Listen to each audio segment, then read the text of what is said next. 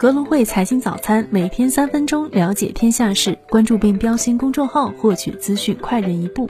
各位听众朋友，早上好！今天是二零二二年五月五号，星期四，我是主播乐乐。下面让我们来看看有哪些重要的财经资讯值得大家关注吧。首先带大家回顾一下过去二十四小时全球市场个股热点。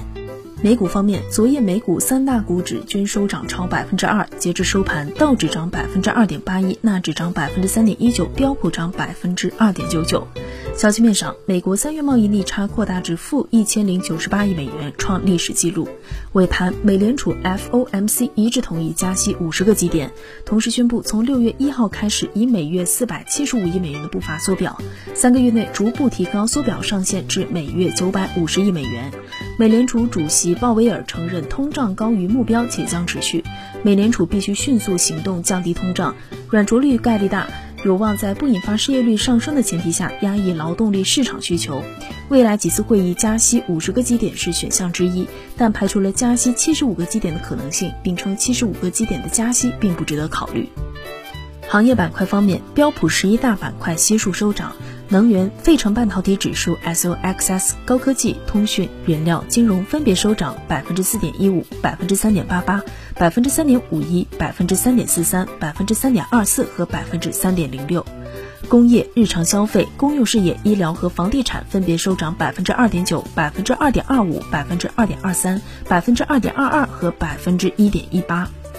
中概股多数收涨，KWEB 涨百分之零点六六，阿里涨百分之一点零三。上海首批建工复工复产白名单中含腾讯、阿里、中芯国际等。京东涨百分之一点六二，京东将于六月八号派发特别股息，每股零点六三美元。拼多多涨百分之三点二八，行业一线造车新势力四月销量大洗牌，领跑首夺冠，新势力交付量均环比下跌，理想跌至第五。蔚来涨百分之三点四二，理想涨百分之二点八八，小鹏涨百分之四点二九。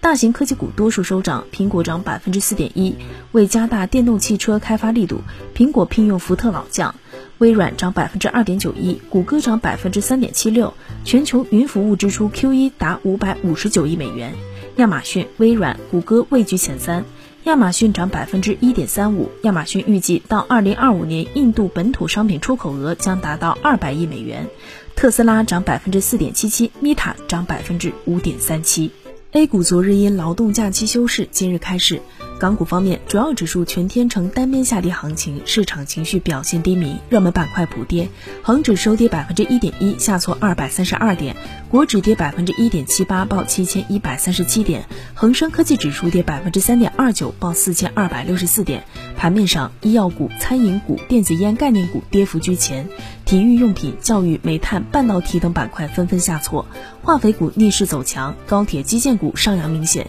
香港本地股在弱势中表现相对活跃，科技股普遍走低，京东健康跌超百分之十，阿里健康、哔哩哔哩跌超百分之七，快手跌超百分之五，美团、京东跌超百分之四，腾讯、阿里巴巴跌超百分之三。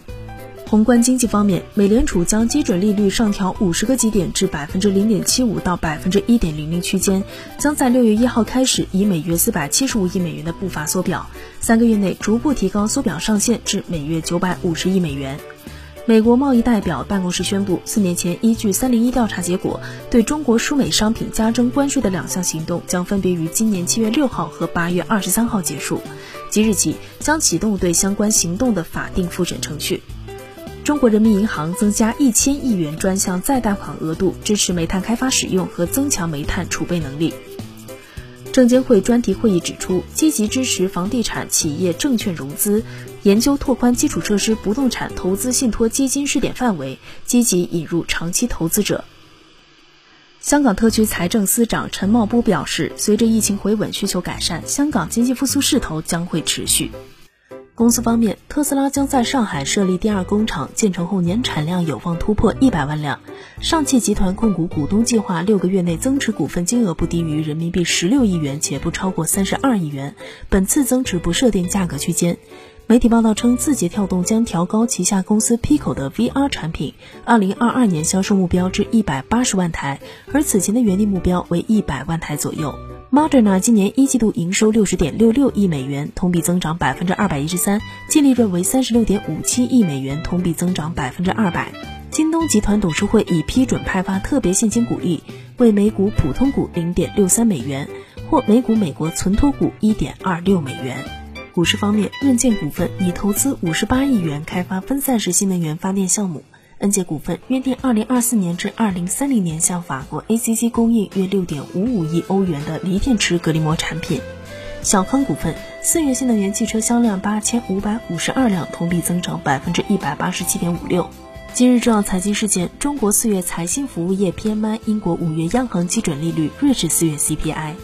以上就是今天节目的主要内容。更多财经资讯，请点击阅读原文，下载格隆汇 APP 查看。